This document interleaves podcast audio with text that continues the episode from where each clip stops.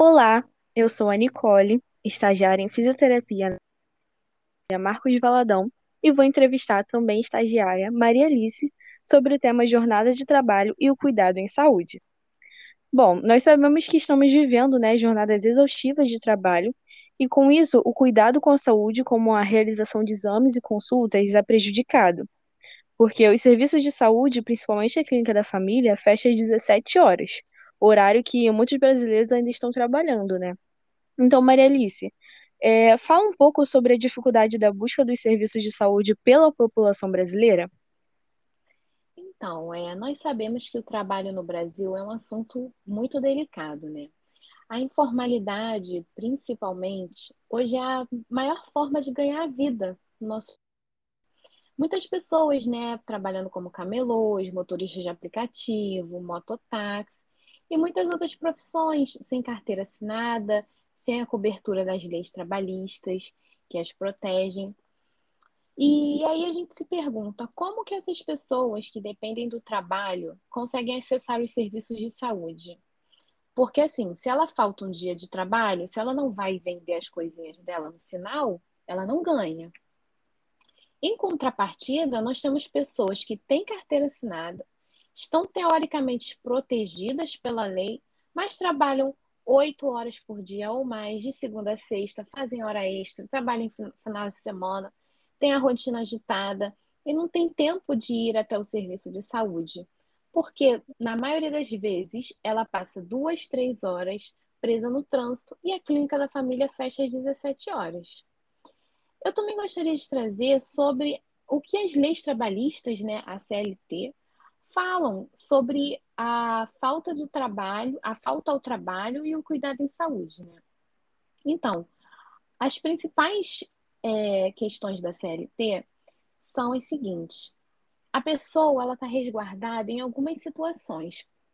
Ela pode faltar ao trabalho para o pré-natal, com certeza, mulher grávida, é, um dia no ano para acompanhar o filho de até seis anos no médico e até três dias em cada 12 meses de trabalho em caso de realização de exames preventivos do câncer e até 15 dias por motivo de doença com atestado médico. Fora isso, a pessoa ela precisa conversar com seu empregador em relação a outras questões e na maioria das vezes o empregador não é flexível, né? E Maria, você acredita que essa ausência de cuidado ela contribui para o adoecimento e o agravamento de condições já existentes? Com certeza, né? Visto que não há incentivo para que o trabalhador faça os exames, visite os profissionais de saúde. Então, acaba que a pessoa entra num ciclo vicioso de trabalho, trabalho, trabalho, acaba não fazendo atividade física, acaba comendo mal, come na rua, come qualquer besteira, come um, um, um biscoito, um salgado, é, e isso é muito prejudicial à saúde, né? Com surgimento de doenças crônicas como a diabetes, a hipertensão, doenças cardiovasculares e outras. E aí, como é que a gente pode mudar essa situação? Existe algum projeto quanto a isso? Bem, é, eu vejo hoje como prioridade a ampliação do horário de atendimento das unidades básicas de saúde. Porque uma parcela da população ela acaba sendo excluída pois ela ainda está no trabalho ou na volta do trabalho quando a unidade de saúde fecha, que é às 5 horas. Há um projeto nas unidades de saúde da família no Recife, em Pernambuco, que amplia o horário de atendimento, estendido, estendendo as consultas das 7 às 19 horas e 24 horas para pequenas urgências, desburocratizando o sistema, que é um projeto excelente, né? Pode ser ampliada até para todo o território nacional e seria muito benéfico para o nosso país. Também precisamos fortalecer a busca pela saúde, o autocuidado, né? O que é autocuidado? É você ter atenção aos seus limites, promover ações de autocuidado em saúde consigo próprio, tendo atenção na alimentação, nos exercícios, no seu horário de sono. Às vezes a pessoa não tem atenção em nada disso vigiar todos os aspectos físicos, sociais, emocionais e espirituais. É difícil, né, hoje em dia, os trabalhadores terem essa atenção, né, com a própria saúde. Seria bem interessante esse projeto ser implementado aqui também no Rio de Janeiro, né? Bom, eu quero agradecer, Maria, a sua presença no nosso podcast. E antes de de terminarmos, você quer deixar algum recado para os nossos ouvintes? Sim, com certeza.